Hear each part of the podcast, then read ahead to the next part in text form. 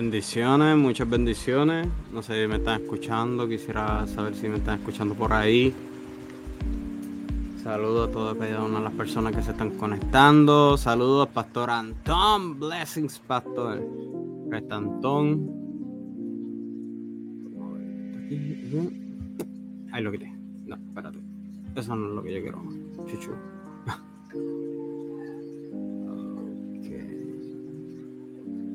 Eso está. Ok. Así que nada, saludo a las personas, ¿verdad? No creo que se conecte mucha gente debido a la hora. Déjame bajarle el volumen a la música un poco, poner como relajante.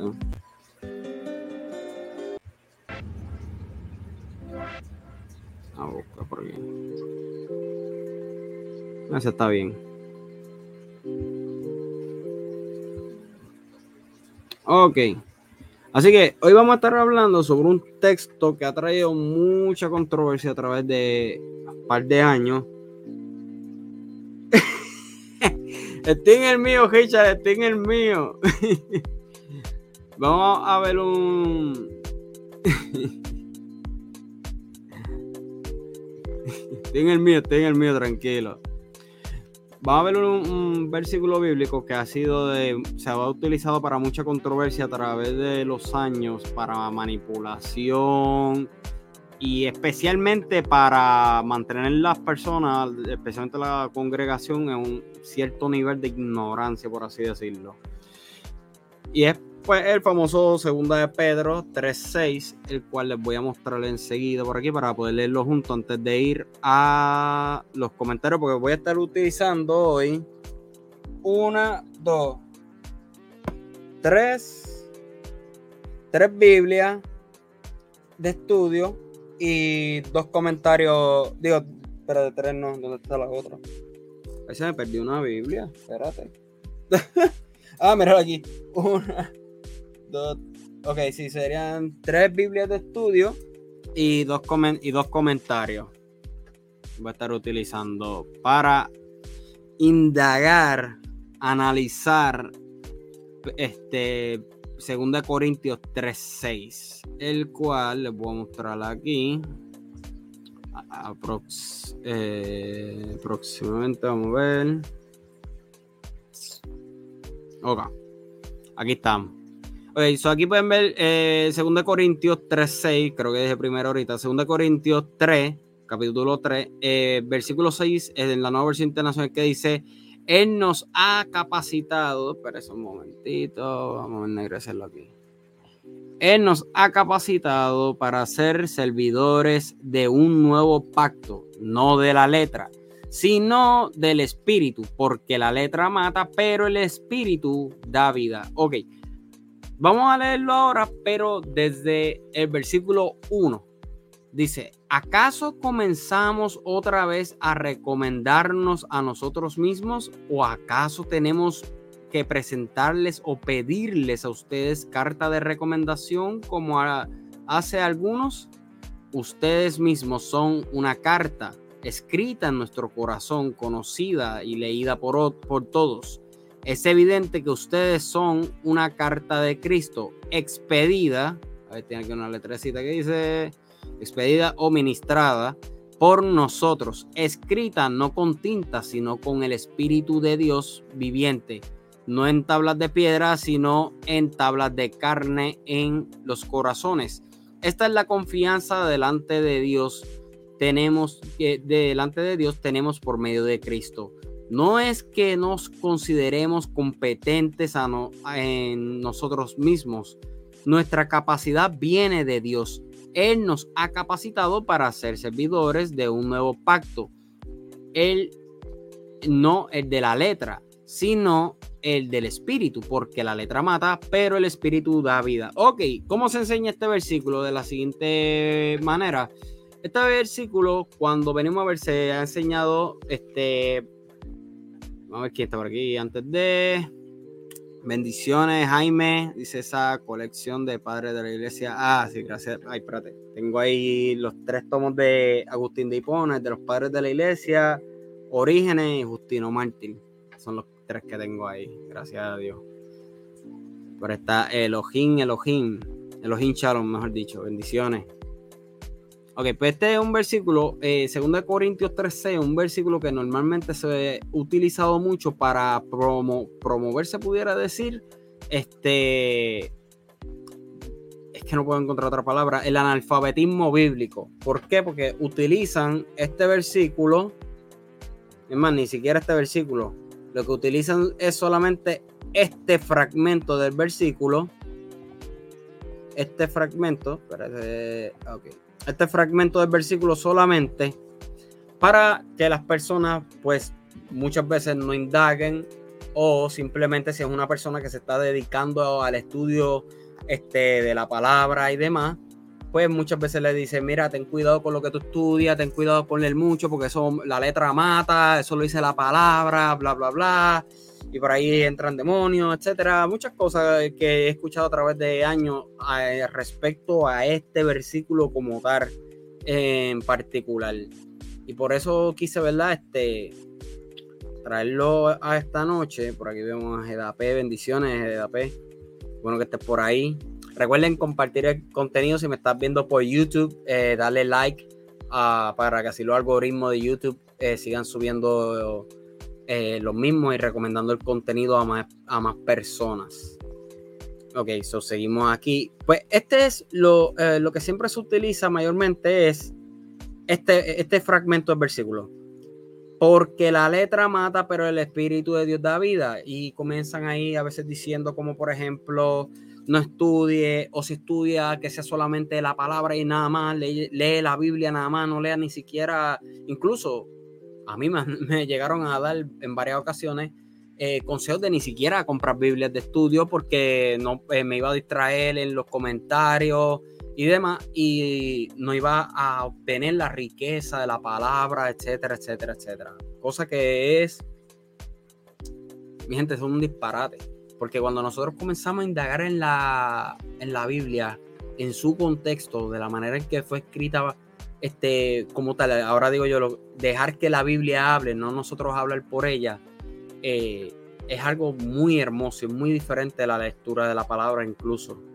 So, aquí vemos que dice, porque la letra mata, pero el espíritu es el que da vida. Ok, pues voy a empezar entonces con el. Les voy a dejar aquí el. Porque no me ven la cara, les voy a dejar aquí el verso.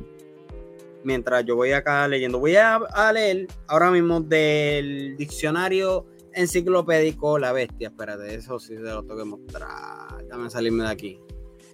Ok. Perfecto.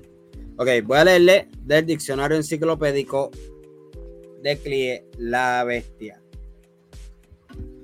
Entonces, el primer recurso. Vamos, para los que lo tengan, pueden ir a la eh, o, apuntar y luego, ¿verdad? Usted mismo corroborar la información eh, en la página 1499, en la definición de letra.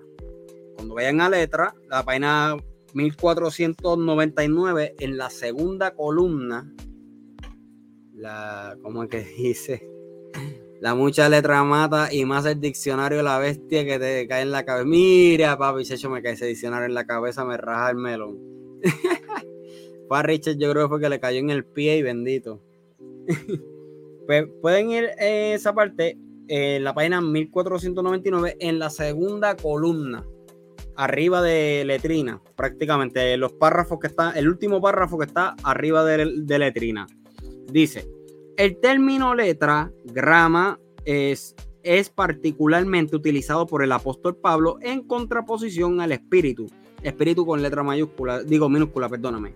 La letra denota los mandamientos escritos de la palabra de Dios, en contraste con la operación interna del Espíritu Santo en el nuevo pacto y los escritos de Moisés.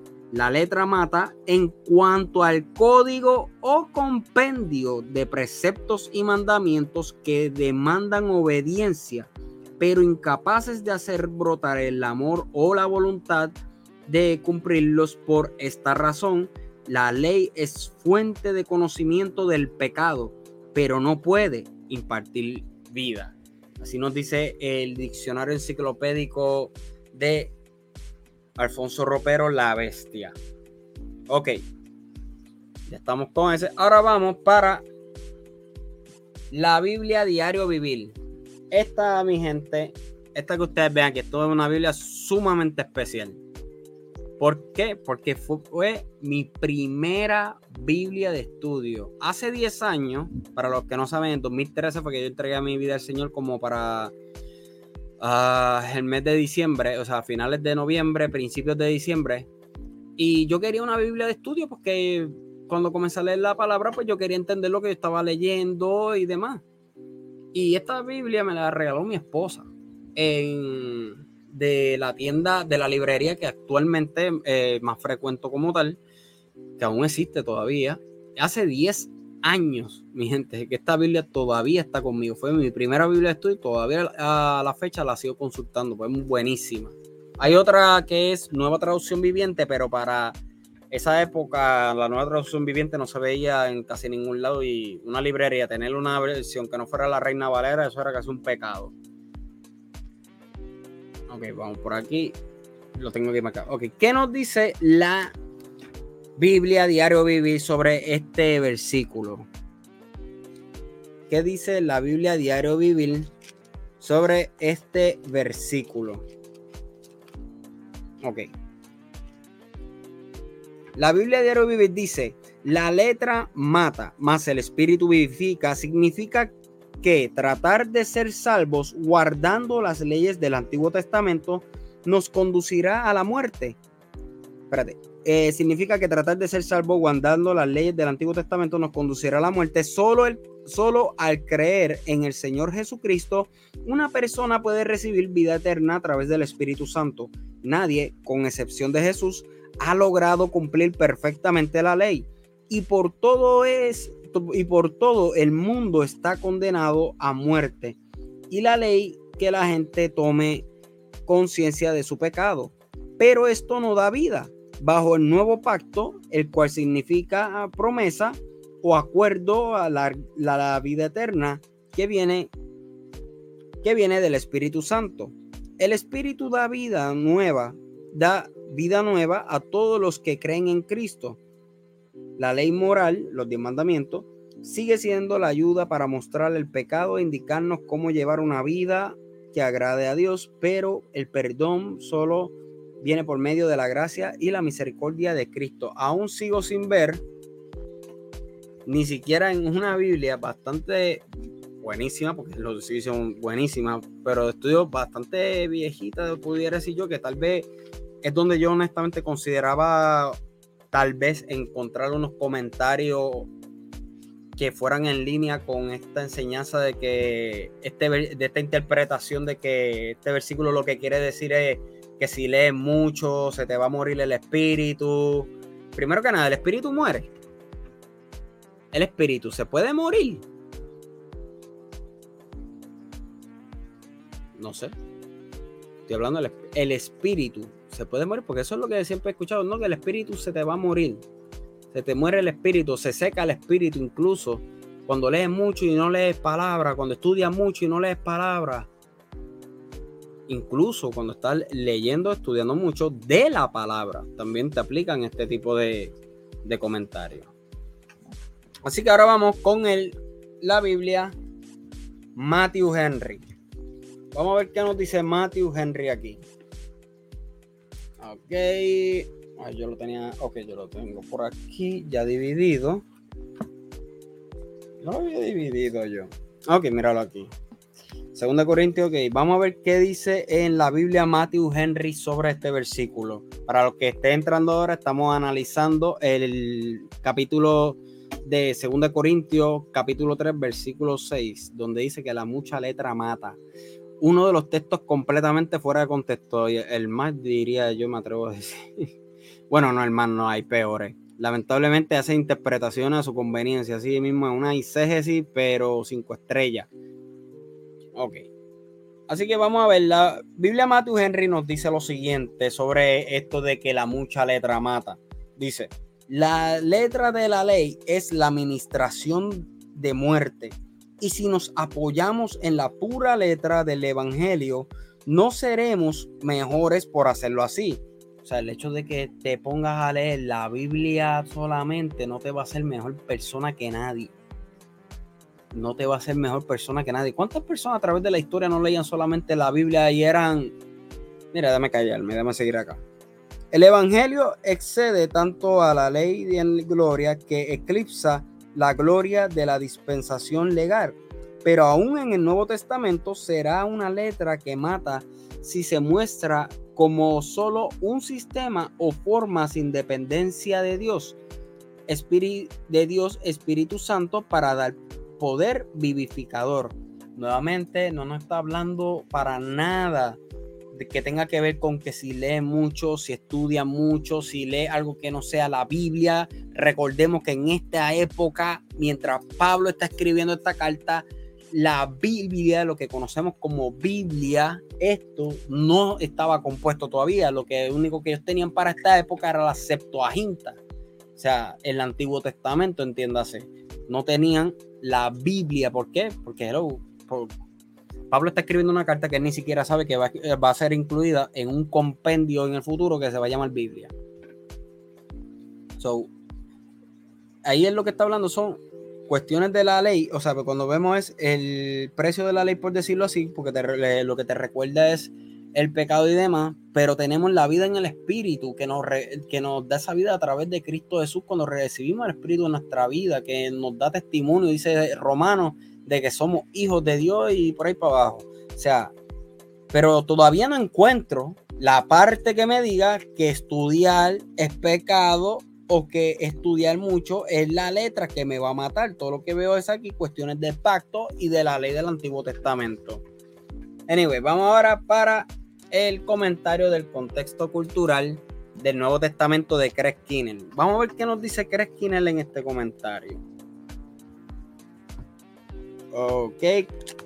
A ver dónde está. Ok, aquí está. Craig nos dice lo siguiente. Resquines nos dice lo siguiente. Los eruditos grecorromanos expertos en la ley distinguían entre la letra y la intención de la ley. Tal vez más relevante aquí, los maestros judíos a veces daban atención detallada incluso a las letras mismas de la ley. En la ley, perdóname. La letra era de ese modo la ley escrita en sí misma. Lo que mataba, escuchen esto, lo que mataba sencillamente al pronunciar su sentencia de muerte sobre el moralmente culpable. El Espíritu, sin embargo, escribió la moralidad de la ley en los corazones del pueblo de Dios mediante el don de gracia del mismo Dios. Eso lo vemos en el libro de Ezequiel, capítulo 36, versos del 26 27. Lo pueden buscar ahí en su casa.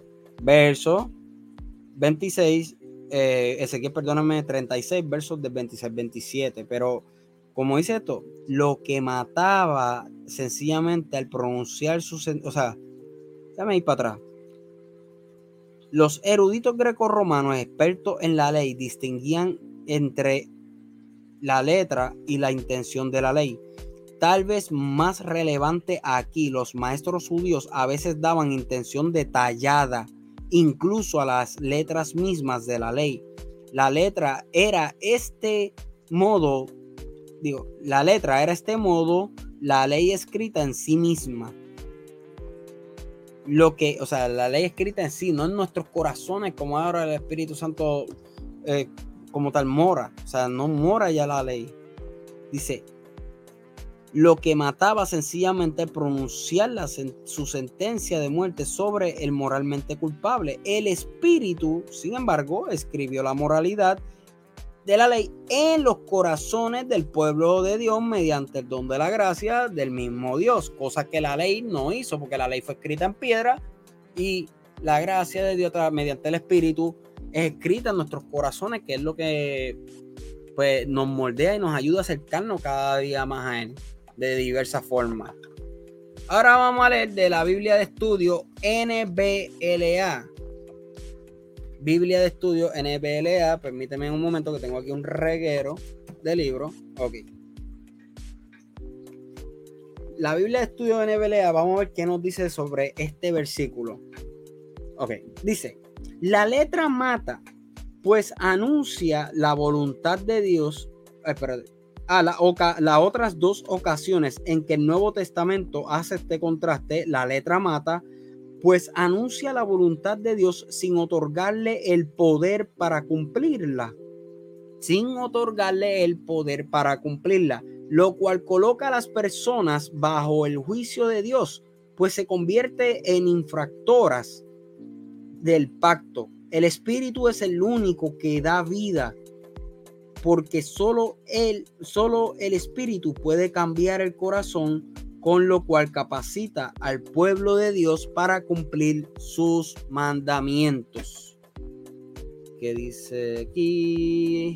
Entonces, sin necesidad de recursos, los libros entiende ese texto, pues el mismo círculo textual te dice de qué habla el autor, pero a la gente le gusta leer el texto al revés. No, al azar y meterle al texto a que el texto diga lo que ellos quieren que el texto diga, no que lo que dice, porque incluso lo que Antón dice aquí, de Canamor Disco Bíblico, es muy cierto. Vamos a un momentito al texto, ya que él dijo eso. Déjame un brequecito por aquí, vamos rapidito al texto, quiero mostrarles algo. Cuando vamos aquí al texto nuevamente, Vemos que aquí lo que nos está hablando es del nuevo pacto, no nos está hablando incluso en el mismo versículo 6 dice, Él nos ha capacitado para ser servidores de un nuevo pacto, no el de la letra, sino el del espíritu.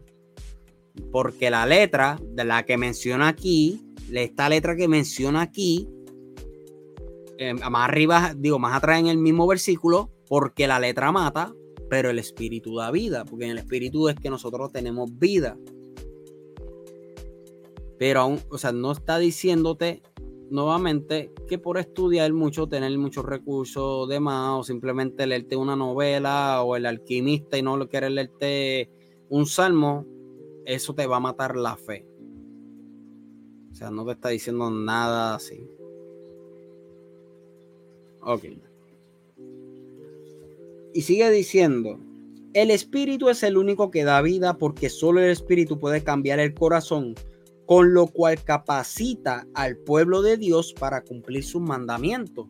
O sea, por eso es que en el nuevo pacto del cual está hablando Corintio, es el que da vida porque es mediante, o sea, este, Pablo lo que está diciendo, mira, este es el nuevo pacto. Antes ustedes estaban bajo la ley, que solamente pues señalaba el pecado a través de los 613 mandamientos, como fuera que sea.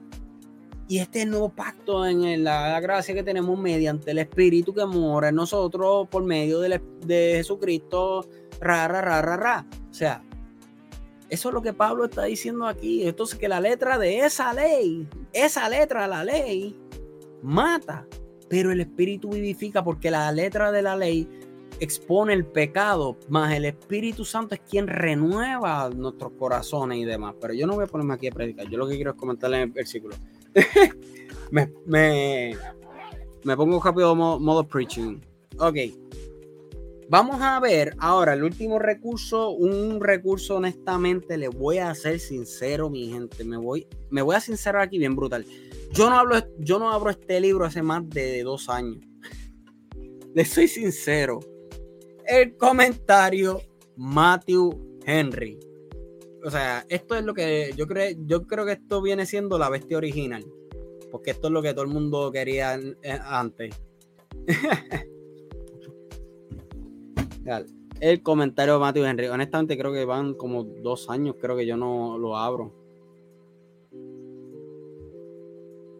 Rara, rara, rara. Es lo mismo que etcétera, etcétera. Es costumbre mía de rara, rara, rara, rara. Ok, vamos a ver qué nos dice Matthew Henry.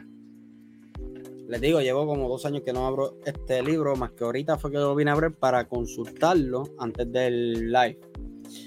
Y en esa parte, eh, para los que lo tengan y quieran consultarlo, en la página 1641, 1641, 1641, en esa página dice, el apóstol, paz, el apóstol pasa ahora eh, a establecer una comparación entre el Antiguo Testamento y el Nuevo. Dios le había capacitado a él y a sus cercanos colaboradores para ser ministros de este nuevo pacto. Nuevamente está haciendo un énfasis en este pacto. Número uno, distingue el versículo 6 entre la letra de la ley y la vida comunicada por el Espíritu en el nuevo pacto, el cual fue firmando con sangre, firmado con sangre en el Calvario, a fin de eximirnos de la obligación para guardar la extensa lista de normas y reglas dadas a Israel desde el Sinaí, de forma que los creyentes al aceptar el sacrificio de Jesús en la cruz como el único medio de poder ser como pecadores reconciliados con Dios y someterse a la conducción del Espíritu vivificante de Cristo, puedan ser acertados como cumplidores de toda la ley. Llama a la ley letra que mata porque los preceptos mosaicos, escúchame esto, llama a la ley, letra que mata, porque los preceptos mosaicos demandaban una obediencia perfecta por parte de todos los que vivían bajo el régimen viejo de la letra.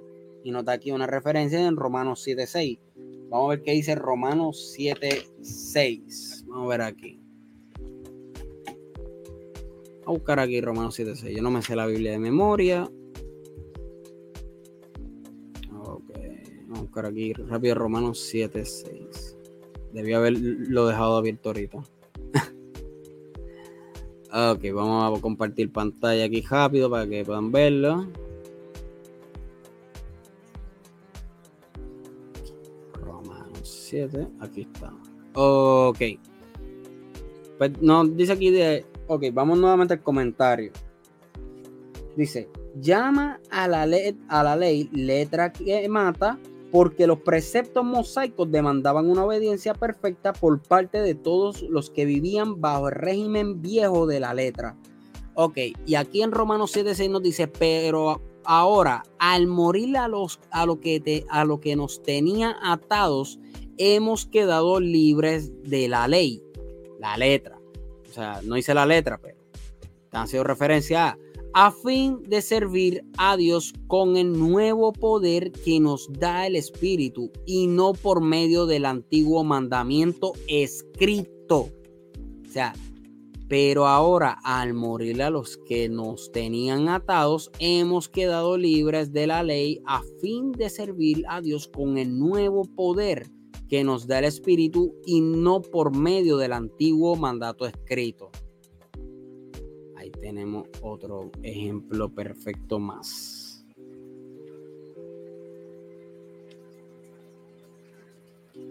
Dice, no es el estudiar lo que mata, el desobedecer el mandamiento de la ley escrito. Pácata, ahí está. Ahí está. Todo lo que he hablado aquí resumido en ese comentario. Lo que mata no es estudiar, sino el desobedecer el mandamiento de la ley escrito. Todos los comentarios que he leído aquí, incluyendo el de Matthew Henry que estaba leyendo y etcétera, se resumen en ese comentario de Richard. Eso es lo que te está diciendo el texto. O sea, no te está diciendo que estudiar lo que no es lo que nos mata, no, no, no. Pero lo que mata de la letra es el desobedecer. Y como dice aquí también Richard, a la mala comprensión de la lectura, errores de interpretación como un e, error de interpretación, como decir que la letra mata quiere decir que estudiar mucho es a lo que Pablo se estaba refiriendo cuando o leer mucho, o leer fuera de la Biblia, etcétera, a lo que se estaba refiriendo Pablo supuestamente era a eso mismo, a, como a que leer mucho X o Y cualquier tipo de material que no fuera de, por decirlo así, que no fuera eclesial. La ignorancia sí la mata, exacto, mata la ignorancia. Eso es lo que mata la letra, la, mucha letra, la ignorancia. Dice, pero como la ley no da fuerza, no daba fuerza necesaria para cumplirla al nivel de santidad exigida por Dios, todos se hacían reos de desobediencia conducente a la muerte. Escuchen eso. Pero como la ley no daba la fuerza necesaria para cumplirla al nivel de la santidad exigida por Dios, todos se hacían reos de desobediencia conducente. O sea, más claro, creo que imposible.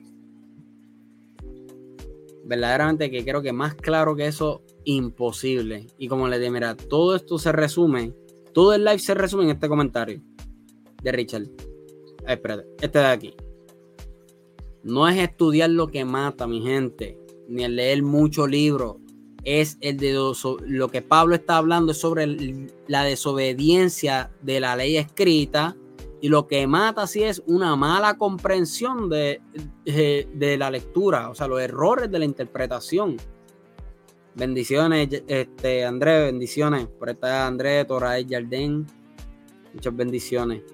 Pues eso como tal es lo que mata a, la persona, o sea, en la desobediencia. Ahora, ¿qué te mata la mucha letra? La ignorancia de lograr creer malas interpretaciones como que este versículo de segunda de Corintios, lo voy a mostrar aquí de nuevo para los que están llegando. O sea, lo que mata es una mala interpretación, como decir que segunda de Corintios, capítulo 3, versículo 6, aquí cuando dice porque la letra mata, pero el espíritu da vida, porque es este fragmento del versículo lo único que se utiliza para justificar el hecho de que si una persona estudia o lee cualquier tipo de material eh, fuera de lo eclesial, pues le va a matar la fe, le va a matar el espíritu y demás. O sea, solamente se utiliza este fragmento. O sea, no se habla de aquí cuando dice, Él nos ha capacitado para ser eh, servidores de un nuevo pacto. No es de la letra, sino es del espíritu. O sea, y otra cosa, si la letra de por sí mata. O sea, si vamos a ponerlo así, que la letra, el estudiar mucho mata y toda la cuestión. Pablo no era una persona para nada ignorante. O sea, tenemos que recordar, por ejemplo, Pablo cuando se iba a debatir en, en, Efes, en Efesio, en Hechos 17, que él está debatiendo contra los... Déjame buscarlo aquí. Sé que es contra los filósofos de, de Epicuro. Voy a buscar aquí rápido la Biblia. Los filósofos de Epicuro, no recuerdo quién más o sea, para Pablo poder debatir, para poder refutar, él necesitaba conocer la filosofía de estas personas para poder este, hacerle una, una refutación.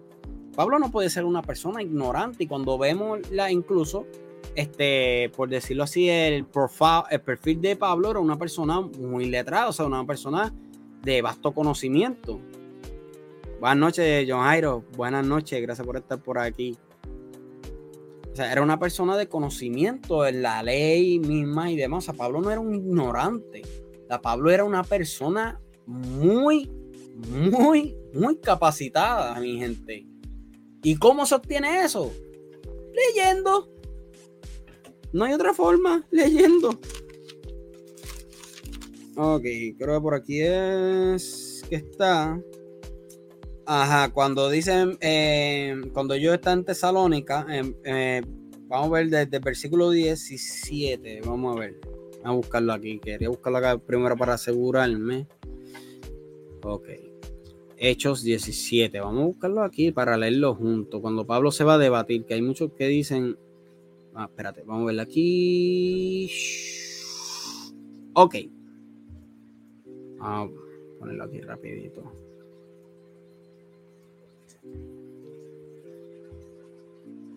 Aquí vamos a ver este escenario de Pablo. Aquí en Tesalónica. Dice, atravesando Anfípolis y Apolonia, Pablo y Silas llegaron a Tesalónica donde había una sinagoga de judíos. Como era de costumbre, Pablo entró en la sinagoga y tres sábados seguidos discutió con ellos.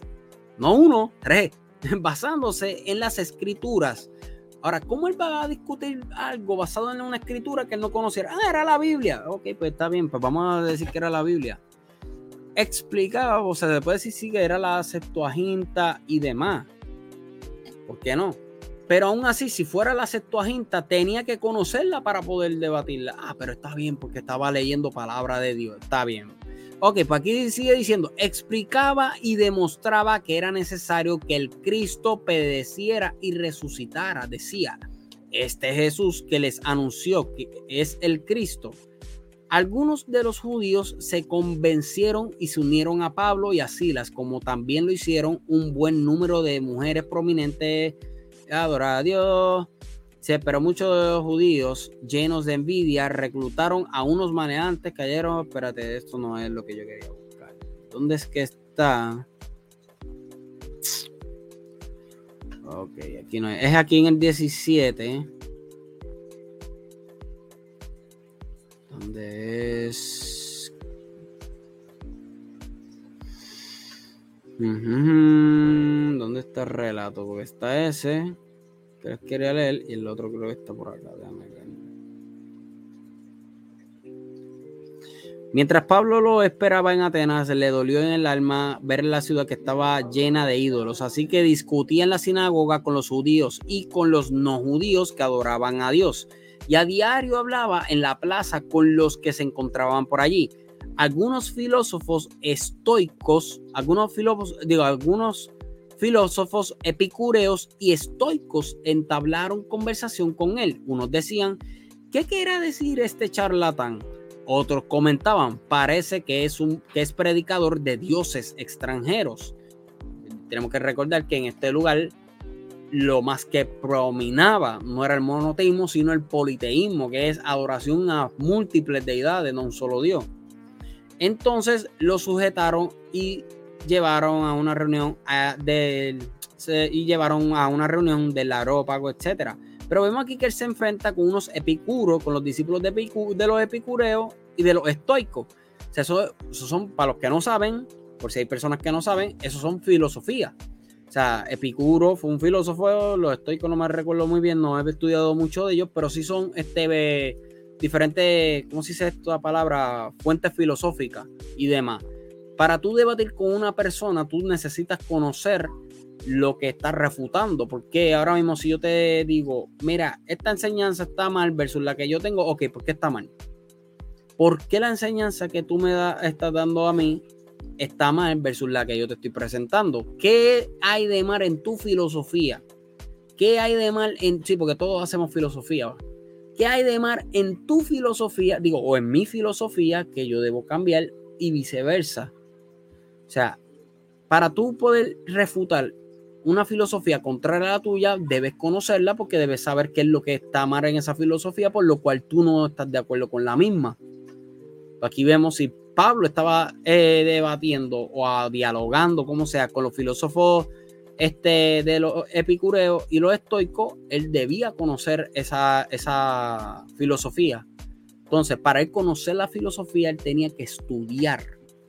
No simplemente era que él se ponía a ayunar y a orar tres días en un monte metido y allá Dios le revelaba directamente la filosofía de los estoicos y de los epicuros. No, mi gente sea, se tenía que educar y Pablo, como diera, una persona bien letrada también, o sea, bien conocedor de la ley. Así que eso es como tal lo que sí quería traer, el famoso la mucha letra mata, que es algo que cada vez que yo escucho en las redes me da, se me tuerce el ombligo cada vez que escucho a alguien decirle eso con la intención que lo quieren decir, porque una cosa es que lo dijera un ejemplo bajo el contexto que que ya lo leímos bastante, este, versus lo que verdaderamente quieren comunicarnos, que es mantenernos como un tipo de ignorancia, por decirlo así, eh, de las mismas escrituras. O sea, si tú quieres estudiar, zumba, ahora estudia según la capacidad que tengas al momento. No quiera, un ejemplo, ponerte a estudiar aviación sin saber ni siquiera mecánica. O sea, quieres pilotear un avión sin ni siquiera conocer la mecánica. Vamos poquito a poquito, obviamente. Y buscar y saber a quién escuchar también, a quién no, a quién sí, y sobre todo conocer, filtrar la información. O sea, conocer, filtrar la información a través de los datos de la misma Biblia y de otros este, otros recursos que pues, puedas adquirir. Hay muchos de ellos gratuitos en las redes sociales, en la, en la red, o sea, en la internet. Hay muchos cursos de diferentes que oye temas gratuitos en, en las redes sociales, eso sí. Y puedes tomarlo. Mira, ahora mismo, por ejemplo, apologética. Tengo un amigo mío que se llama Jonathan Murcia. Él hizo un curso apologética, creo que hizo cuatro videos, si no me equivoco. Está en YouTube gratuito duran como una hora y pico ese curso. cuatro videos gratuitos. También tiene uno de hermenéutica. Hace poco escuché a alguien decir que reprendiendo el demonio de la hermenéutica y casi a mí me da algo. O sea, la hermenéutica es el arte de la interpretación. La apologética es la defensa de la fe o, la de, o una apología, una defensa de algo en lo que sea que tú crees que estés defendiendo al momento tu postura. O sea, como dije en un video hace un tiempo, si está haciendo una defensa del matrimonio es una apología. Lo que pasa es que viene de, un término griego que acá no se usa obviamente. Acá se usa la defensa, nadie dice apología. O sea, pero la apologética es eso, es una defensa. Si tú estás defendiendo tu creencia, pongámosle evangélico, lo que sea, estás haciendo una apología del, evangelio. Estás haciendo una apología del mensaje de Jesús, de tu creencia y demás. De igual forma, si estás haciendo una hermenéutica, estás haciendo una interpretación de X o Y texto para no cometer una eisegesis, como pudimos ver ahora que se comete mucho con 2 Corintios 3.6. So, es importante educarnos, es importante estudiar este, y sobre todo para no quedarnos con, ¿cómo se dice esto? Con... Ay, la curiosidad no es la palabra que estaba buscando, estaba buscando otra, pero se me fue. Pero ¿saben qué? Quiero leer algo de aquí, ya que estoy hablando del tema. Me quedan un par de minutos.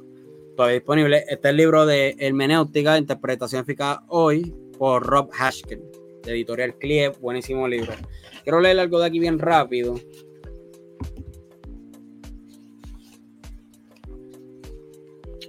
Ok, aquí en la introducción, él dice, eh, Rob Haskell dice a quién va dirigido el libro.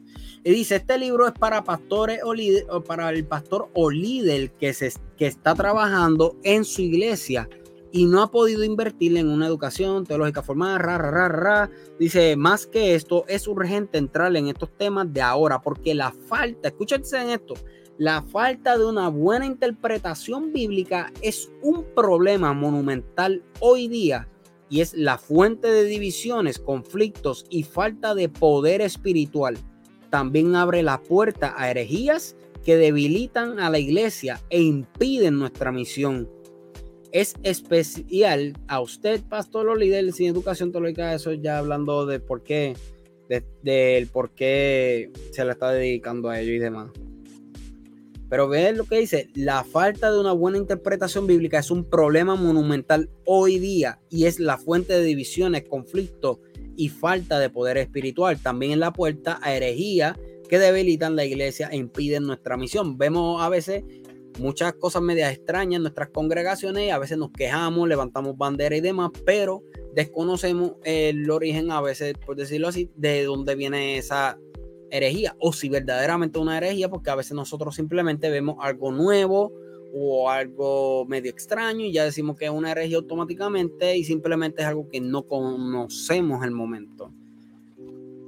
Y continúa diciendo el autor, cuando leemos, estudiamos y predicamos la palabra, ya estamos cultivando varios hábitos y copiando varios modelos de interpretación que están implicados en esta práctica. Este enfoque práctico sirve al propósito no solo de instruir con ejemplos, que es una, manera, es una de las maneras más efectivas, sino también de mostrar por qué este material es tan importante, o sea, lo que sea que esté exponiendo. Estamos analizando nuestra hermenéutica actual, porque nuestra comprensión de las escrituras es la base tanto de nuestra doctrina como de nuestra práctica cristiana. O sea, si tú no sabes interpretar correctamente el texto, abre la, como dice, abre la puerta a un mal de herejía, de malas interpretaciones a vida y por haber, que lamentablemente pueden terminar dañando hasta el propósito este, por el cual está, o sea, el propósito de X texto y demás, como por ejemplo este que nos habla de una desobediencia a la ley, este, se interpreta como un no estudie o no lea mucho porque si no se te va a morir el espíritu. Gente, cuando uno más estudia, Voy a decir esto y me hago responsable. No solamente a través de la oración uno conoce a Dios, también a través de los estudios. ¿Por qué? Porque a través de los estudios tú vas conociendo sus atributos, a numerar los atributos, a conocer cada uno de ellos, vas conociendo diferentes formas de cómo interpretar el texto de forma aplicativa a tu vida. Vas conociendo la persona de Dios mejor en tu vida. O sea, aparte de lo que está en la, en la Biblia como tal. Vas conociendo y eh, pudiendo interpretar correctamente ciertos versículos que sean problemáticos o de difícil comprensión. O sea, son tantas cosas que te ayudan a poder la Biblia hacerla, bueno, yo diría, o sea, algo delicioso, lo que es algo, algo delicioso.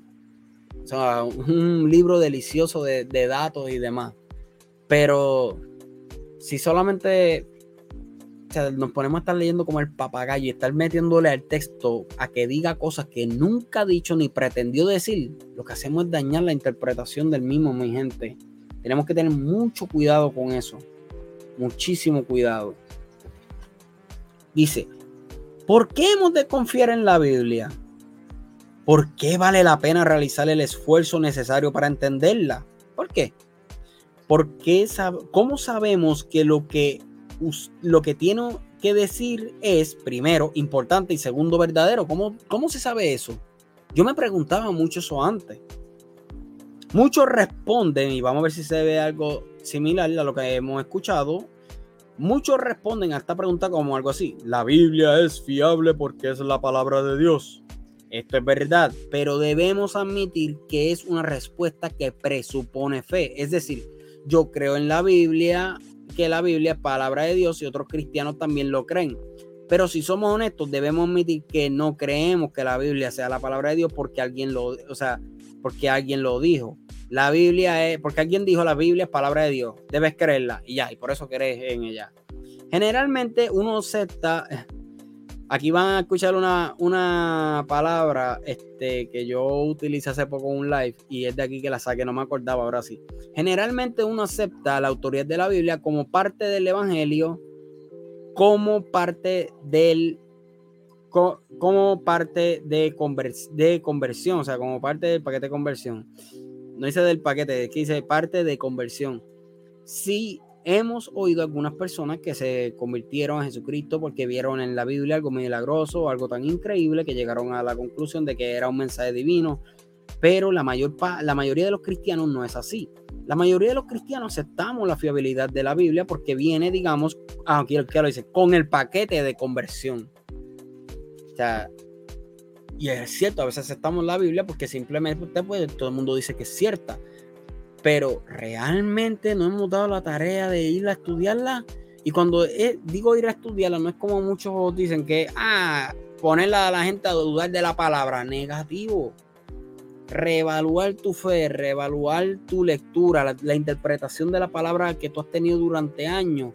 Para nada es poner en duda tu fe, porque una cosa es tu fe con Dios, otra cosa es la interpretación de la palabra. Yaniel van de la mano.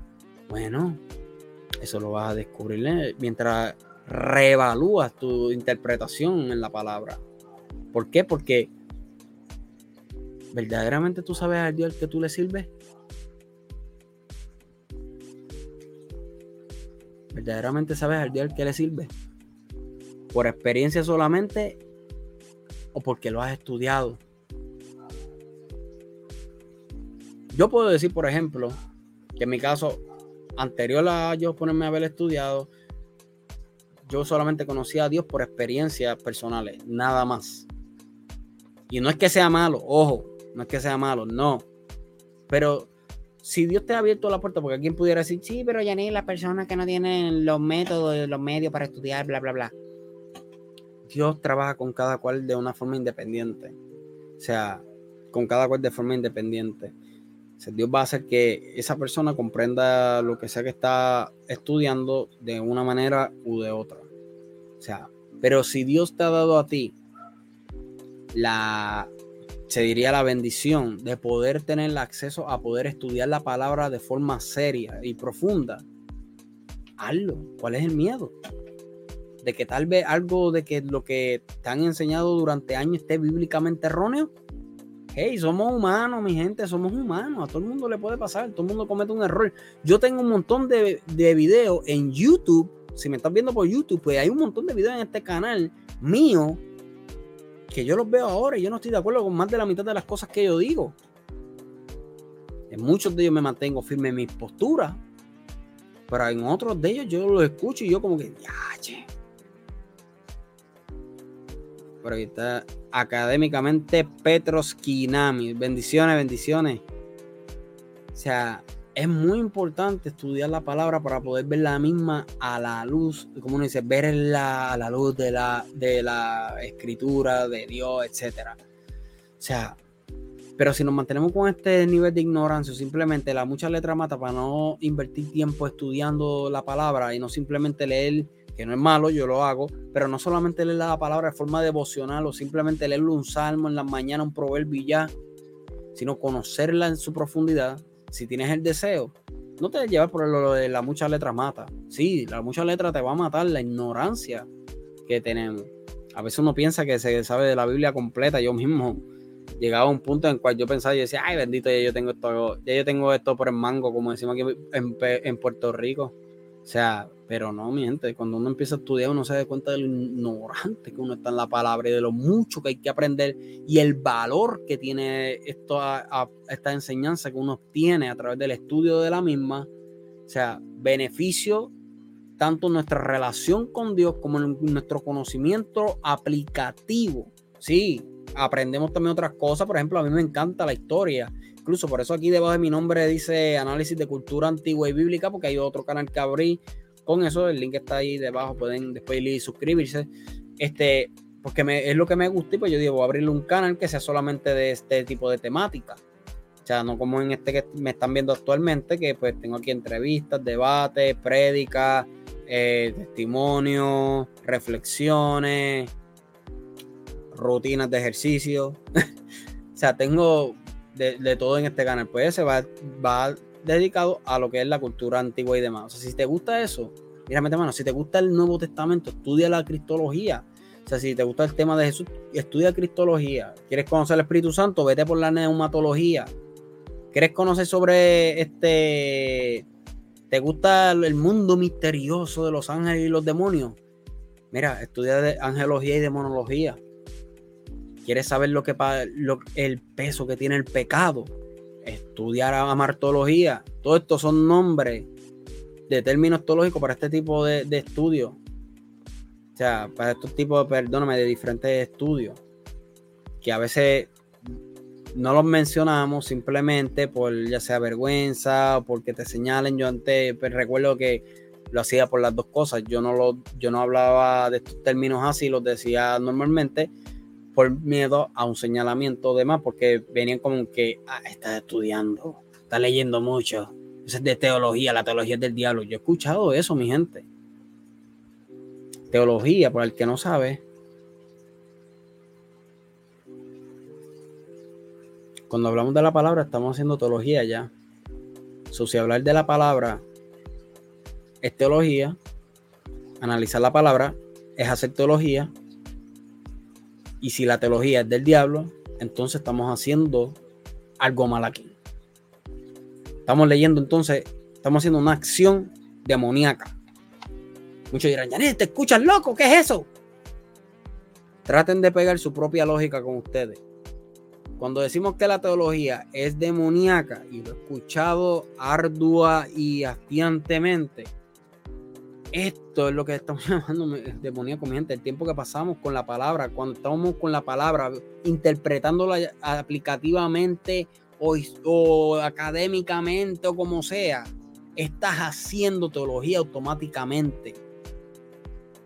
O sea, si tú dices que hacer teología es algo demoníaco, mi gente, estás diciendo que leer la palabra, estudiarla es algo demoníaco. Se escucha fuerte, pero antes de que escriban y me, me venten este siete, siete disparates en los comentarios, indaguen ustedes mismos. Y si estoy incorrecto, vuelvan al live y entonces me bombardean en el chat. O sea, pero es lo que se está diciendo si esa, si esa premisa es cierta. O sea, tenemos que tener cuidado hasta con lo que hablamos, porque podemos estar diciendo unos disparates como eso, vengan cuatro minutos. Quiero leer esto rápido aquí. Ok.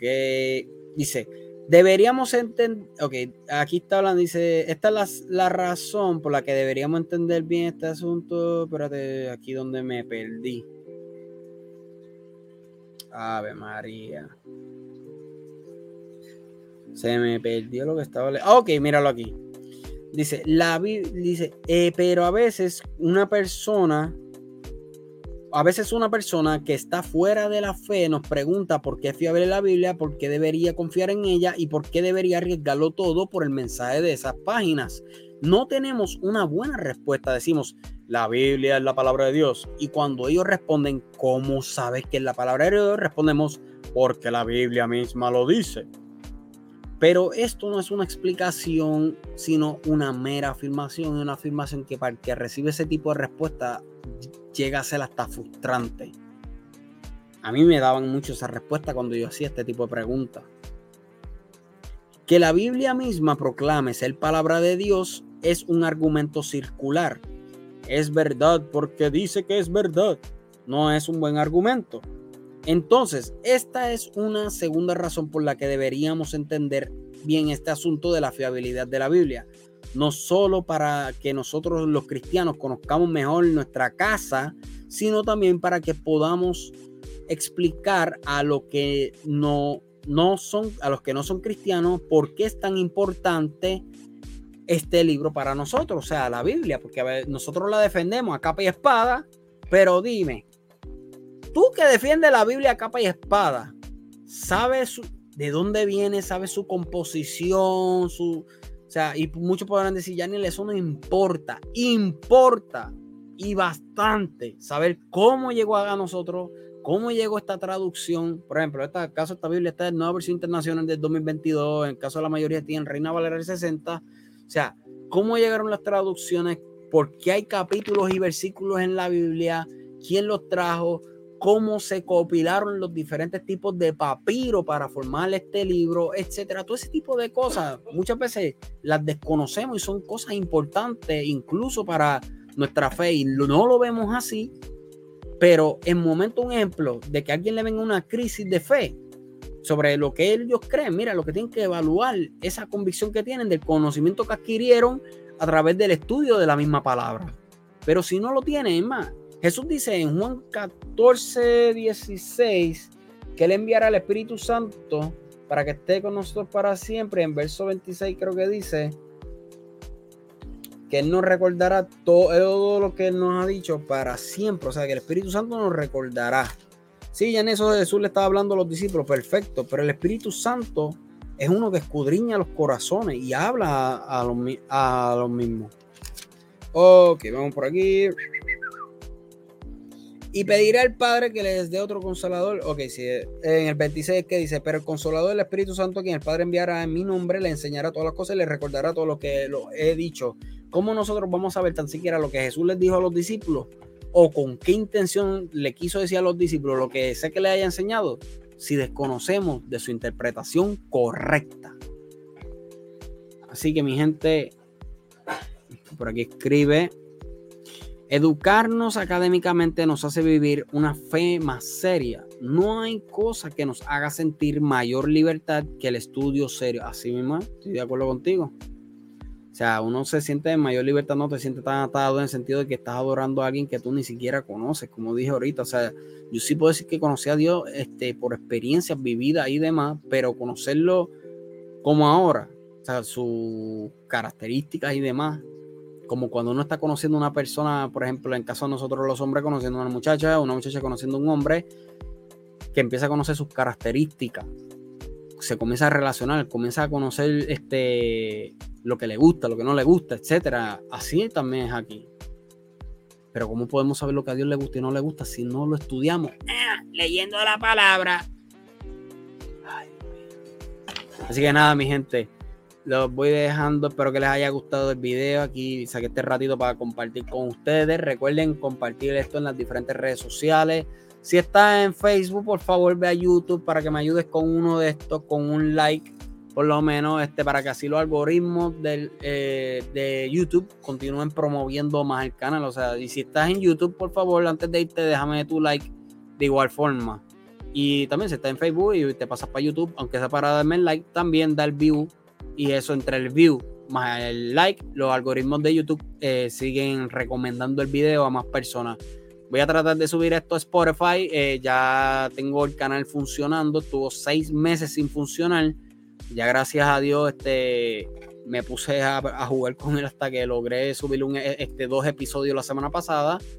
Y si no me siguen en Spotify, puedes buscarme allí como simplemente el Vega. Y ahí te va a aparecer rápido este, mi canal en Spotify con este y más programas igual que este y, programas futuros. Si no te gusta escuchar en, ver un video y prefieres eh, la versión audio, allí la puedes conseguir. Así que mi gente, muchas bendiciones, les agradezco mucho por todo. Compartan como les dije, vayan a YouTube, den like y nos vemos. Chao, chao.